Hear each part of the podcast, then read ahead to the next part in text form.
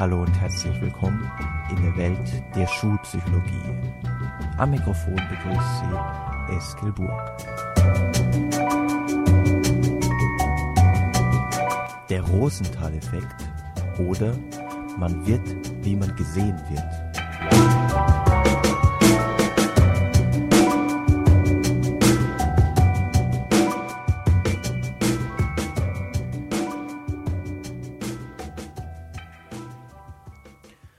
Meinem Dafürhalten ist der sogenannte Rosenthal-Effekt, manchmal auch als Pygmalion-Effekt bezeichnet, nach meinem Dafürhalten ist dieser Rosenthal-Effekt einer der mächtigsten und weitreichendsten psychologischen Effekte, die man in der Schule vorfinden kann. Kaum ein anderes zwischenmenschliches Phänomen, und mit zwischenmenschlich ist hier insbesondere die Beziehung zwischen Lehrern und Schülern, aber natürlich auch die Beziehung zwischen Eltern und Kindern gemeint. Kaum ein anderes zwischenmenschliches Phänomen hat so große Auswirkungen auf das Selbstbild eines Menschen, auf das Selbstbild des Schülers und damit natürlich auch auf die Leistungsbereitschaft und die Leistungsfähigkeit eines Schülers.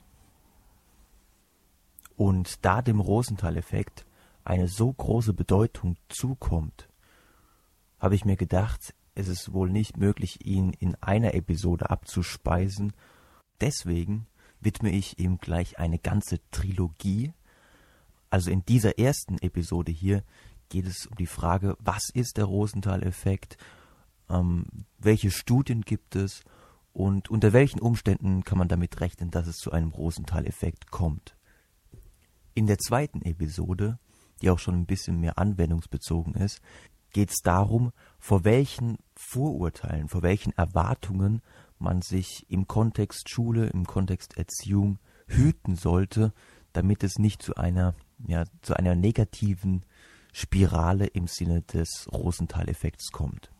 Und in der dritten Episode geht es um Sprachmuster, also welche Äußerungen können zum Beispiel zu absolut unerwünschten self-fulfilling prophecies führen, wenn zum Beispiel ein Lehrer sagt, also von dir erwarte ich sowieso schon lange nichts mehr. Solche Aussagen sind natürlich alles andere als hilfreich. Aber auf der anderen Seite wollen wir uns auch anschauen, welche Sprachmuster kann ich denn einsetzen, um tatsächlich positive Effekte zu erzielen.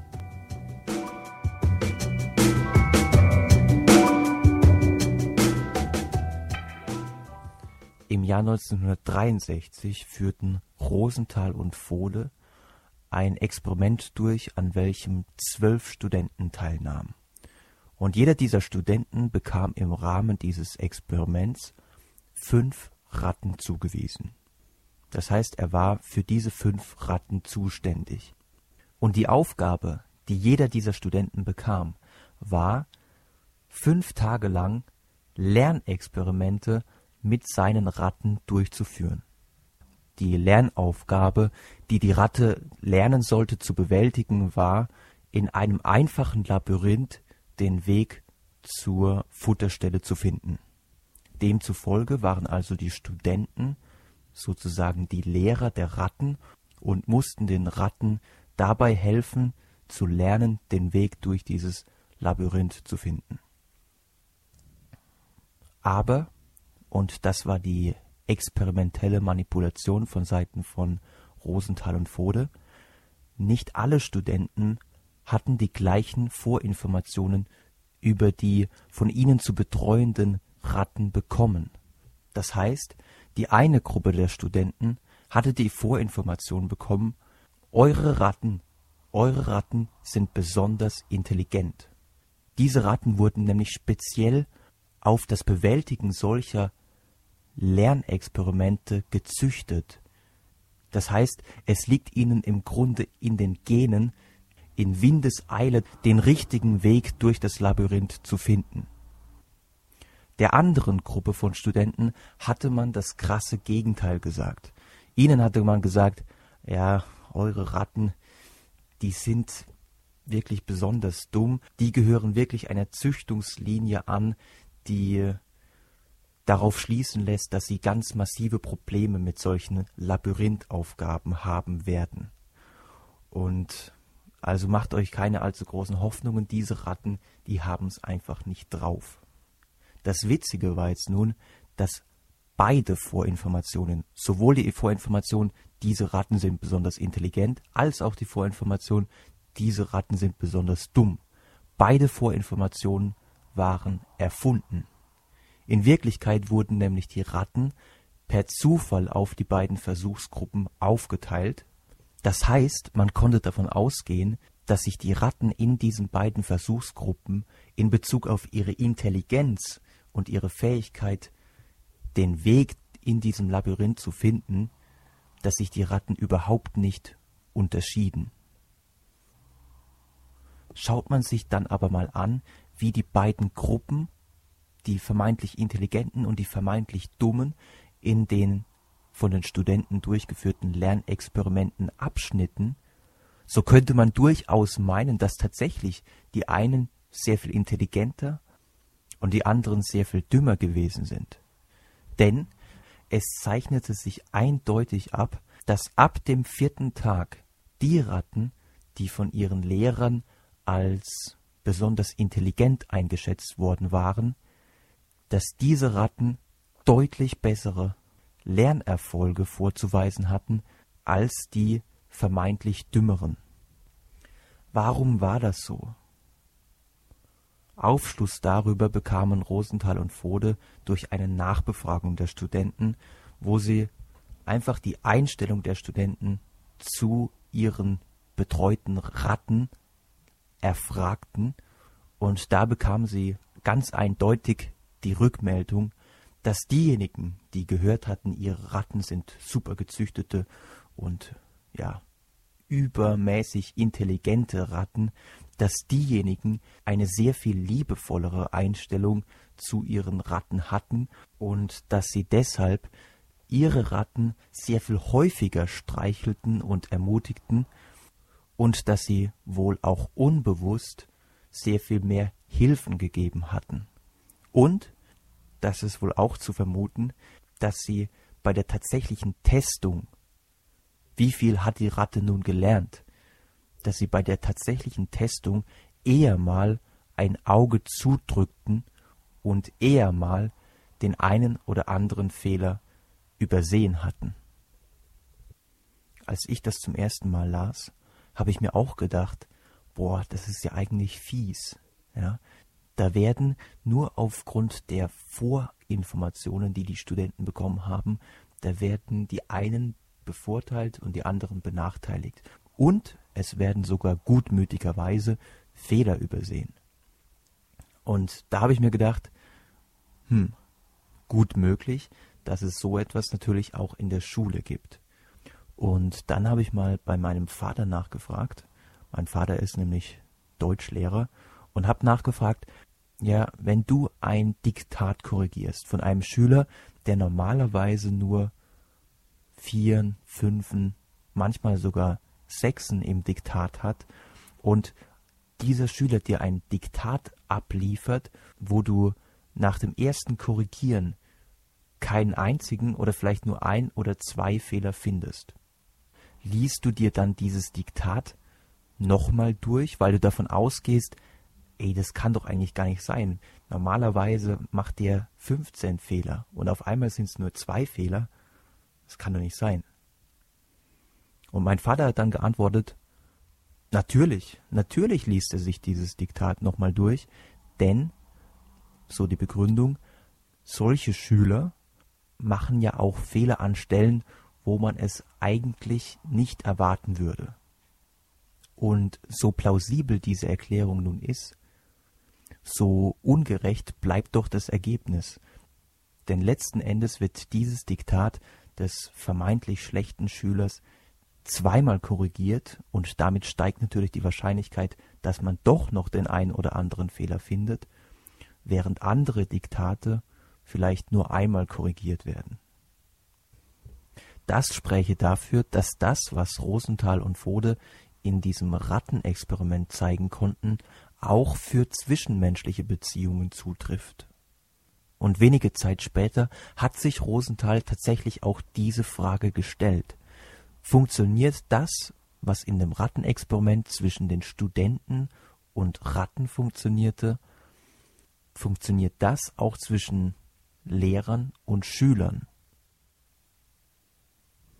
Und da es bei diesem Rosenthal-Effekt viel auf die nonverbale Kommunikation ankommt, könnte man ja erwarten, dass dieser Effekt zwischen Menschen besser zur Geltung kommt als zwischen Mensch und Ratte. Denn man kann sich vorstellen, dass Menschen eher in der Lage sind, nonverbale Kommunikation von anderen Menschen aufzunehmen, als es Ratten in der Lage sind.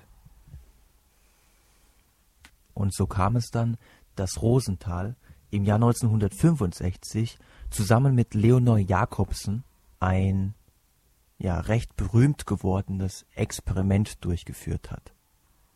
Und bei diesem Experiment hat man zunächst die Schüler einer Grundschule auf ihre Intelligenz getestet.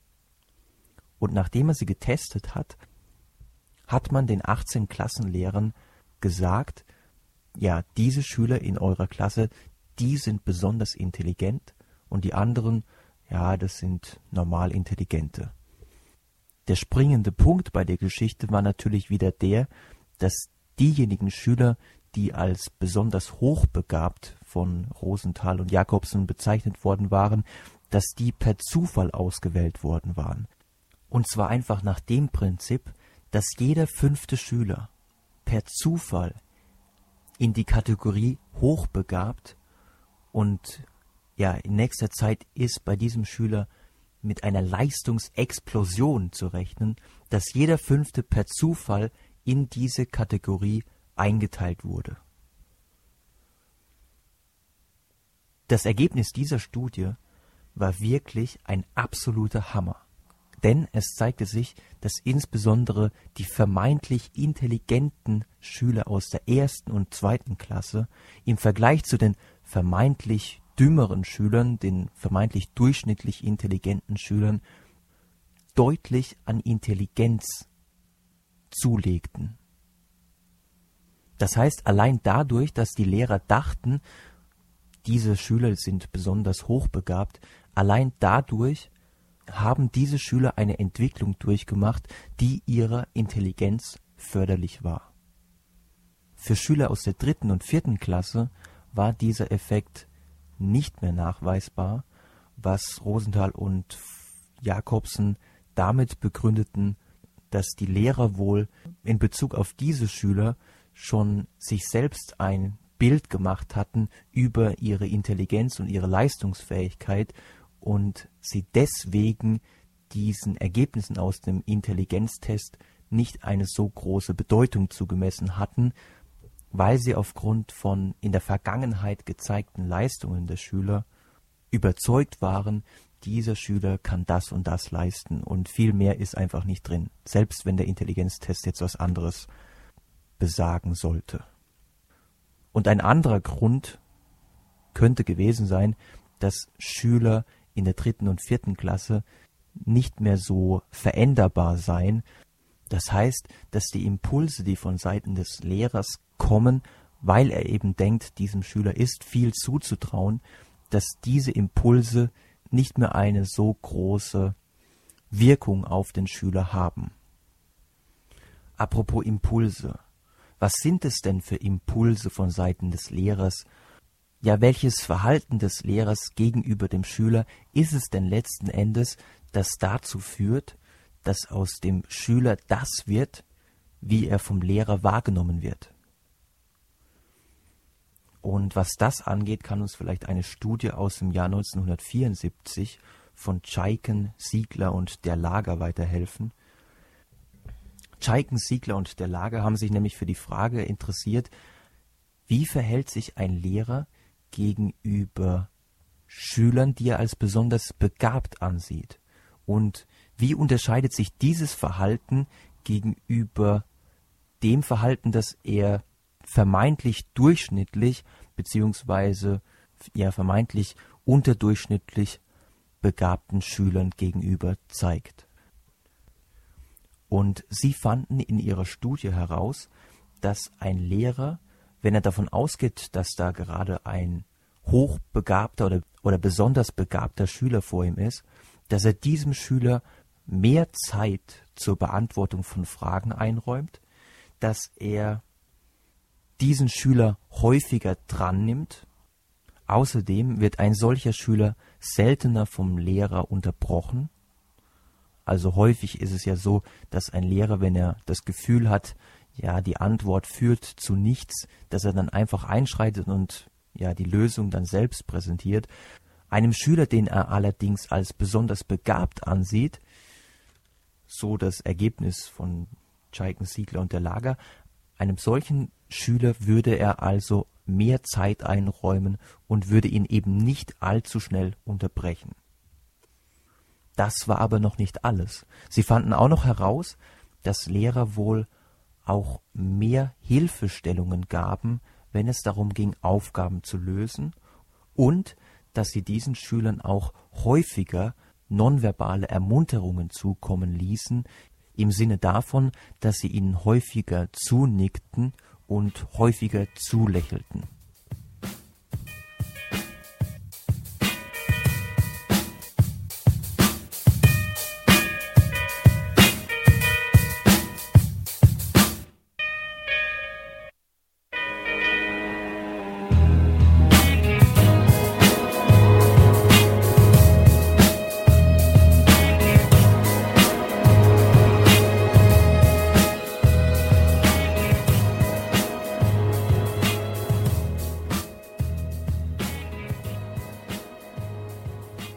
Glaube ich, unzählige Situationen aus meiner Schulzeit, die ich Ihnen schildern könnte, wo ich sagen würde, oh ja, da war der Rosenthal-Effekt am Werke. Aber eine ist mir besonders gut im Gedächtnis geblieben, und zwar war das, glaube ich, in der achten Klasse. Wir hatten gerade einen neuen Erdkundelehrer bekommen, und bei dem hatten wir gleich zu Beginn innerhalb der ersten zwei, drei Wochen gleich zwei kleine Tests geschrieben. Und da ich mich sehr gut vorbereitet hatte, konnte ich in beiden Tests tatsächlich eine Eins bekommen. Und auch im Unterricht, also was meine mündliche Leistung anging, war ich richtig gut. Also immer wenn ich gefragt wurde, habe ich tatsächlich gute und meist auch sehr gute Antworten geben können. Und dieser vielleicht auch etwas glückliche Umstand denn in Erdkunde war ich nie die absolute Megaleuchte. Aber dieser etwas glückliche Umstand hat dazu geführt, dass unser neuer Erdkundelehrer davon überzeugt war, dass ich ein absolutes Erdkundegenie bin. Und einmal kam es dann zu der Situation, dass er der Klasse eine wirklich schwierige Aufgabe stellte. Leider weiß ich nicht mehr genau, wie die Aufgabe lautete, es ging irgendwie um Winde und man musste irgendwie am Globus zeigen, mit welchen Winden unter welcher Konstellation zu rechnen sei. Woran ich mich aber noch sehr gut erinnere, ist, dass unser Lehrer dann einen nach dem anderen Schüler gefragt hat. Das heißt, ein Schüler nach dem anderen wurde nach vorne gebeten und sollte dann versuchen, die Antwort herzuleiten. Und unser Lehrer ist dabei ganz offensichtlich so vorgegangen, dass er zuerst die vermeintlich schlechten Schüler nach vorne gebeten hat und dann die besseren und zu guter Letzt die Schüler, von denen er überzeugt war, oh, das sind die wirklichen Genies. Und wen hat er dann natürlich als allerletztes aufgerufen? Alle anderen hatten zuvor eben nicht die richtige Lösung finden können. Naja, mich hat er natürlich als allerletztes aufgerufen und ich war natürlich in der großartigen Situation, dass ich, nachdem ich mir alle anderen Lösungsversuche hatte anhören können, ich also wusste, was definitiv nicht die richtige Lösung ist, und ich darüber hinaus auch noch sehr viel mehr Zeit hatte als die anderen, ich hatte natürlich in der Zeit mir eine Menge Gedanken machen können und war tatsächlich dann, als ich selbst nach vorne musste, an den Globus in der Lage, mit der richtigen Lösung zu glänzen. Und das Verrückte an der ganzen Sache ist ja, dass mein Lehrer dadurch, dass er mir indem er mich als allerletztes aufgerufen hat, so einen Vorteil verschafft hat und ich dadurch eben tatsächlich die herausragende Leistung bringen konnte, von der er überzeugt war, dass ich sie bringen könnte. Aber in Wirklichkeit war ich ja nur deswegen dazu imstande, weil er mir mehr Zeit eingeräumt hatte als den anderen. Das Verrückte ist ja, dass er dadurch in seiner Auffassung, dass ich ein so großes Erdkundegenie bin, dass er in dieser Auffassung durch meine von ihm erzeugte richtige Lösung noch weiter bestärkt wurde. Und im Übrigen, was wäre wohl passiert, wenn ich die Antwort nicht gewusst hätte? Dann hätte er wohl gesagt, hm, okay, die Aufgabe war wohl wirklich viel zu schwer. Alle haben es nicht gewusst, sogar mein Meisterschüler hat es nicht gewusst, von daher wird es wohl an der Aufgabe liegen und nicht an den Schülern. Und das ist etwas, was man häufig beim Primacy-Effekt antrifft. Der Primacy-Effekt ist nämlich genau der Effekt, von dem ich damals in der achten Klasse in Erdkunde profitierte. Dieser Primacy-Effekt, man könnte auch sagen, der Effekt des ersten Eindrucks. Dieser Primacy-Effekt besagt nämlich, dass der erste Eindruck, den man von jemandem hat oder von einer Sache hat, dass dieser erste Eindruck in den seltensten Fällen revidiert werden kann. Und das ist nicht zuletzt der Grund, warum ich auch meinen Kindern im Training immer wieder sage, es gibt keine wichtigeren Wochen als die ersten zwei, drei oder vier Wochen im Unterricht. Ja, da ist es wirklich absolut notwendig, dass ihr volle Leistung zeigt, dass ihr euch total reinhängt, dass ihr viel mehr lernt, als ihr normalerweise lernt. Denn da könnt ihr den Grundstein dafür legen, dass der Lehrer ein gutes Bild von euch bekommt. Wenn der Lehrer nämlich mal ein gewisses Bild von euch hat, und das ist ja genau das, wie gesagt, was der Primacy-Effekt besagt, dann ist es sehr unwahrscheinlich beziehungsweise auch sehr schwierig und mit sehr großem Aufwand verbunden, dieses negative Bild, wenn es denn negativ ist, dieses negative Bild zu korrigieren. Der Grund ist einfach, dass wenn man ein Bild davon hat, wie jemand anderes ist, in der Psychologie würde man vielleicht sagen, dass wenn man ein kognitives Schema davon hat, wie jemand anders ist, dann kommt es in der Regel zu selektiver Informationsverarbeitung. Das bedeutet, dass Informationen, die mit dem konform gehen, wie man den anderen sieht, die also gut in dieses Schema des anderen hineinpassen, solche Informationen werden völlig problemlos verarbeitet. Aber wenn ich davon überzeugt bin, ach, der andere, der hat einfach nichts drauf, dann ignoriere ich, und das ist meistens unbewusst, dann ignoriere ich Informationen, die das Gegenteil besagen. Das heißt, wenn ich einen Vierer-Schüler habe, der auf einmal eine Eins schreibt, dann führe ich das vielleicht darauf zurück, dass ich sage, naja gut, einmal hat jeder Glück, ein blindes Huhn findet auch mal ein Korn. Kehren wir aber nun vom Primacy-Effekt, also dem Effekt, der besagt, dass der erste Eindruck zählt. Kehren wir nun vom Primacy-Effekt zurück zu dem Effekt, der sich häufig einstellt, wenn man sich zum Beispiel aufgrund des ersten Eindrucks ein Bild von, jemand, von jemandem gemacht hat, kehren wir nun also zurück zum Rosenthal-Effekt.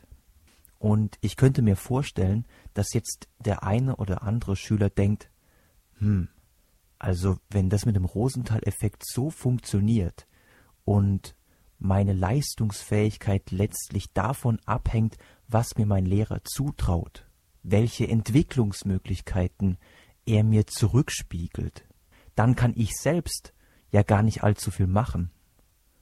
Also dann bin ich ja im Grunde mal die Verantwortung los, denn die Verantwortung liegt ja dann letzten Endes beim Lehrer. Und wenn er mir viel zutraut, dann ist es gut. Wenn er mir wenig zutraut, naja gut, dann kann ich auch nichts daran ändern. Diese Schlussfolgerung wäre natürlich fatal und ist letzten Endes auch nicht richtig. Denn wir haben ja zum einen gerade gehört, dass man als Schüler auch Einfluss auf den Rosenthal-Effekt nehmen kann.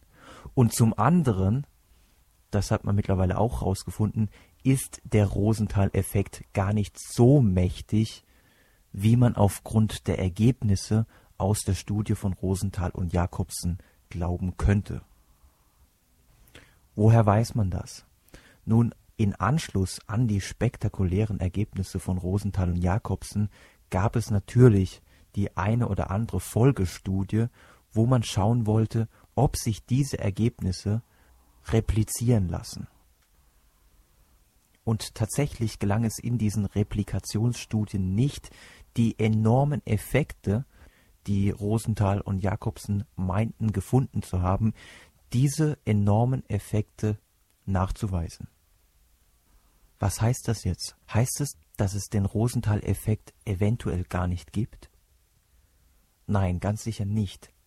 Sondern das heißt nur, dass der Rosenthal-Effekt nicht unbedingt unter den Voraussetzungen, unter den Bedingungen auftritt, wie es Rosenthal und Jakobsen meinten gefunden zu haben.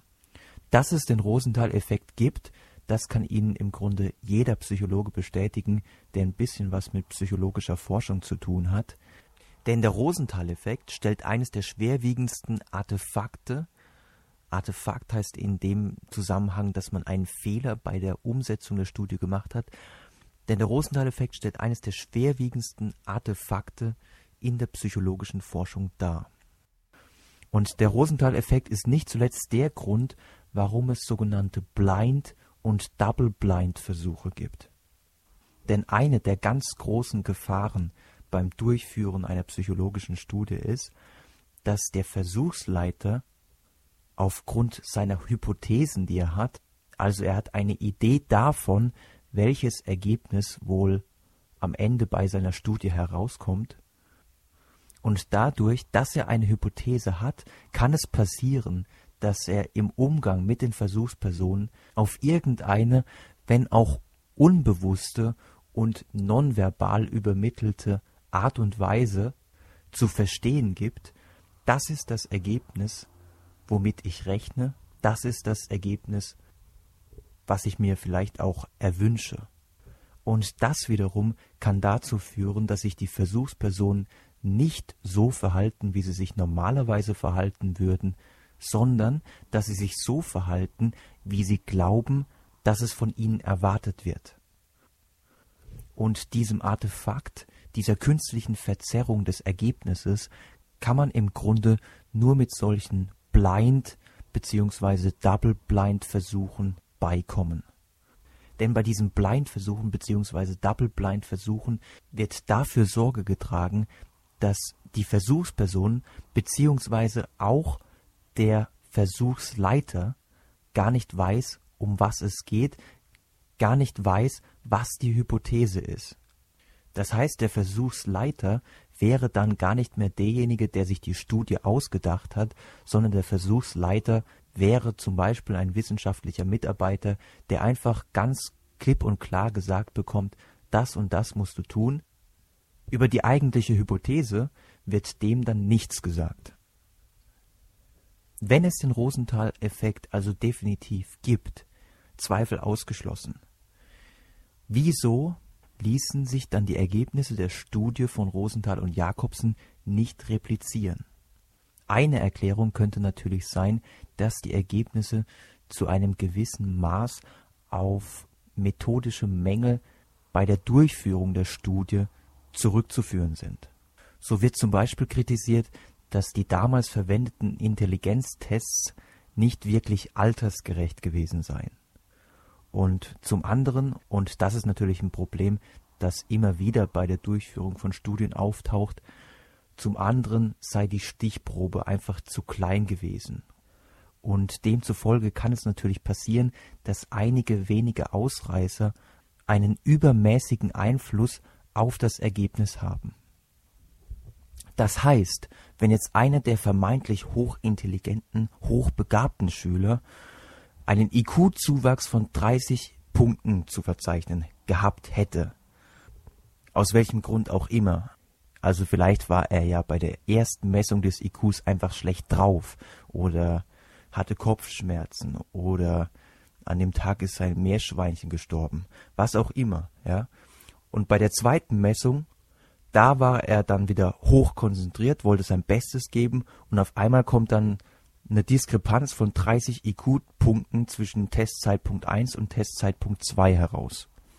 Wenn sowas passiert, ist natürlich bei einer kleinen Stichprobe im Vergleich zu einer größeren Stichprobe die Wahrscheinlichkeit sehr viel geringer, dass dieser Ausreißer nach oben von einem Ausreißer nach unten, das heißt, ein Ausreißer nach unten wäre in dem Fall ein Schüler, der eben beim ersten Intelligenztest extrem gut abschneidet, aber dann beim zweiten Intelligenztest deutlich schlechter abschneidet, die Wahrscheinlichkeit, dass sich dieser unsystematische Fehler von alleine ausgleicht, ist dann, wie gesagt, relativ gering.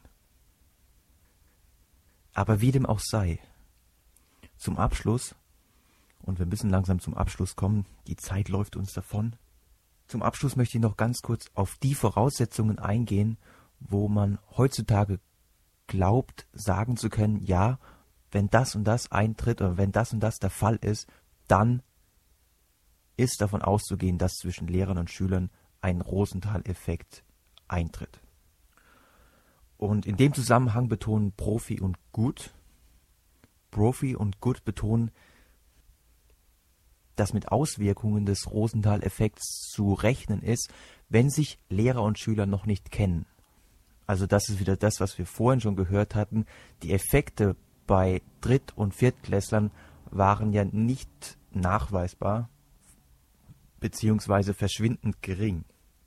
Was daran liegt, dass der Lehrer sich eben schon ein Bild von dem Schüler gemacht hat und er neuen Informationen, wie zum Beispiel der Information aus einem Intelligenztest, der besagt, dieser Schüler ist hochbegabt, dass er diesen neuen Informationen jetzt nicht die große Bedeutung zumisst. Des Weiteren betonen Brophy und Good, dass die Effekte wohl meistens nur über einen begrenzten Zeitraum anhalten und dass sich bei Leistungstests, die in hohem Maße von kognitiven Fähigkeiten abhängig sind, dass sich da auch nur sehr geringe Effekte zeigen würden und bei Intelligenztests also Rosenthal und Jakobsen hatten ja Intelligenztests durchgeführt. Brophy und Good betonen, dass bei Intelligenztests im Allgemeinen keine Effekte zu erwarten seien. Heckhausen war der Ansicht, also Heckhausen, Brophy und Good, das sind alles namhafte Psychologen. Heckhausen war der Ansicht, dass der Effekt nur dann auftritt, wenn es sich bei dem Schüler um einen Leistungsverweigerer, ja um einen Minderleister handelt, das heißt um einen Schüler, der eigentlich von seinen Fähigkeiten sehr viel mehr leisten könnte, aber aus welchem Grund auch immer, vielleicht weil er derzeit einfach keinen Bock auf Schule hat, sowas soll es ja tatsächlich geben, aber aktuell sein tatsächliches Leistungsvermögen einfach nicht abrufen kann wenn ihm da zurückgespiegelt wird, hey, ich traue dir eigentlich sehr viel mehr zu, du kannst sehr viel mehr, wenn du nur deinen Arsch hochkriegst, dann ist mit positiven Auswirkungen des Rosenthal-Effekts zu rechnen. Und wenn es dann noch gelingt, dass der Schüler diese positive Vision, die der Lehrer, aber vielleicht auch die Eltern von ihm haben, wenn es gelingt, dass der Schüler diese positive Vision tatsächlich internalisiert und sozusagen beginnt auch selbst an sich zu glauben. Also zuvor hat der Lehrer, haben die Eltern an ihn geglaubt, daran geglaubt, dass mehr in ihm steckt. Wenn es dann gelingt, dass auch er selbst an sich glaubt, dann ist vieles möglich.